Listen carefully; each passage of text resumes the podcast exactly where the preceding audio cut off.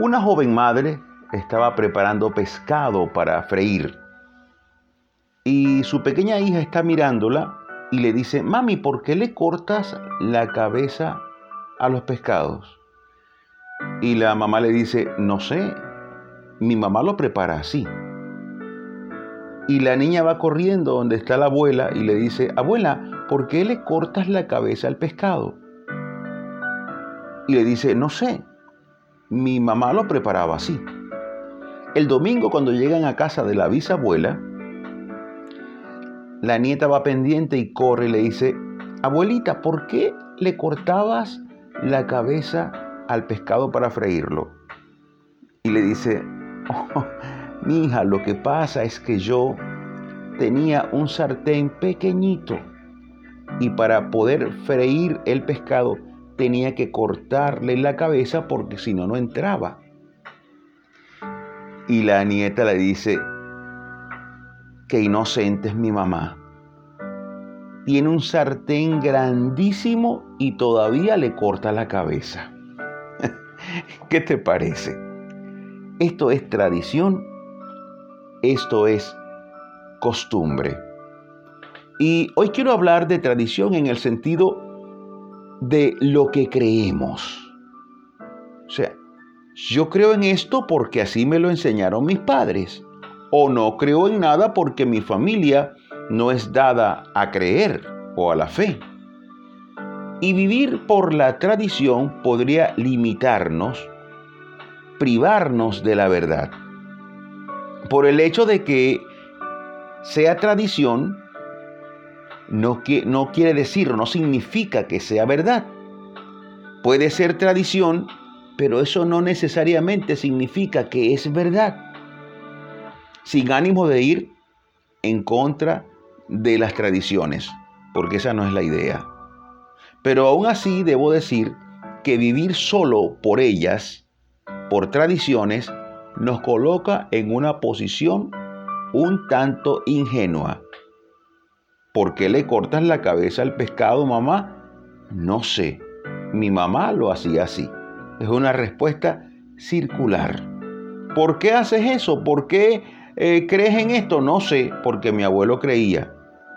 ¿Y por qué haces esto? No, porque eso es una costumbre de familia. Eso te puede llevar a ignorar la verdad. Es importante conocer y amar nuestras tradiciones, por supuesto. Aquí amamos la tradición de las ayacas, el pan de jamón. Amamos eh, en Semana Santa las tradiciones de preparar comidas que son para ese tiempo. Pero por encima de todo eso, yo debo conocer la verdad. Cada país tiene sus tradiciones y son lindas pero por encima de todas ellas, usted debe conocer la verdad. En cuanto al tema de mi fe, debo conocer en quién creo y por qué creo. Por supuesto, recordando siempre, sin olvidar eso que es primordial, que la fe es una iniciativa de Dios. La fe no es una iniciativa del hombre, es de Dios. Y un gran teólogo alguna vez aclaró que Jesús dijo, yo soy la verdad. Jesús no dijo, yo soy la tradición. Es importante esto. Jesús no se presenta como tradición. Yo soy la verdad. Yo soy el camino. Y conocer la verdad es algo liberador. Es algo que te lleva a, una felicidad que sabes que estás en lo cierto. Mira lo que dice Juan 8:32. Esto lo dice el mismo Jesús. Y conoceréis la verdad y la verdad os hará libres. Cristo lo dice literal y textualmente. Yo soy la verdad. Mirar la vida de Cristo es mirar la verdad. Llenarse de las enseñanzas de Cristo es llenarse de la verdad. Ahora, lo que Jesús no enseñó, lo que no vivió, lo que no enseñaron ni practicaron los apóstoles, lo que no está escrito en, los evangelios y en las cartas, yo no lo puedo tomar como una verdad. ¿Por qué? Porque no está allí. Todo lo que Jesús dejó está allí. Y si no está puesto, escrito, yo no lo puedo tomar como verdad. ¿Por qué? Porque simplemente es tradición.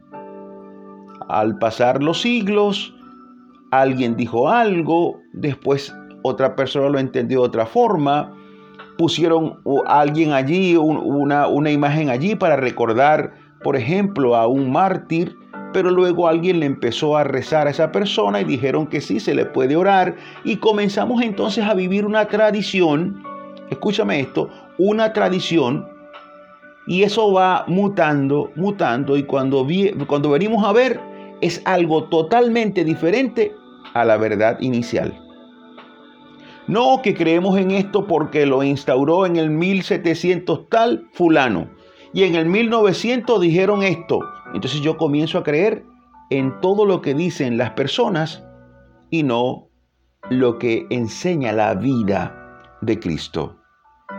Entonces, mira lo que dice Colosenses 2.8. Mirad que nadie os engañe por medio de filosofías y huecas sutilezas, según las tradiciones. Oído con esto, según las tradiciones de los hombres, conforme a los rudimentos del mundo y no según Cristo.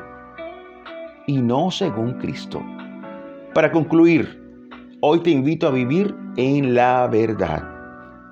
Disfruta las tradiciones de tu tierra, sus comidas, sus canciones pero no cuando éstas te alejen de Cristo. No cuando te alejen de la única e innegociable verdad, la cual es Jesús. Ese precioso Cristo y su hermoso Evangelio. No podemos negociar esto. Aparezca lo que aparezca, mi oración debe ser para Cristo cuando llego a algún lugar y veo que el mayor tiempo es para otro personaje, para otra persona es la oración, y esto no puede ser porque Cristo es la verdad. Cristo es el camino, no puedo irme por otra parte. No, pero es que es la tradición, pero es que Cristo no es tradición. Cristo es la verdad. Así que hoy deseo invitarte a orar y que oremos a la verdad Oremos a Cristo con conocimiento de que Él es nuestro Salvador. Oremos.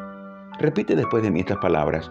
Único y bendito Jesús, tú que eres la verdad, deseo llenarme de ti. No quiero vivir una mentira, no quiero vivir sin conocerte. No quiero buscarte en las cosas que creaste no quiero buscarte en semejantes como yo. Yo quiero adorarte a ti, al Creador de todo. Quiero recibirte como mi Salvador y como mi Señor, hoy y para siempre. Gracias Señor. Amén y amén. Vive y órale a Cristo y estarás viviendo en la verdad y pidiendo a la verdad. Soy tu amigo Imer Narváez y es un placer dar pisadas de fe junto a ti. Hasta la próxima.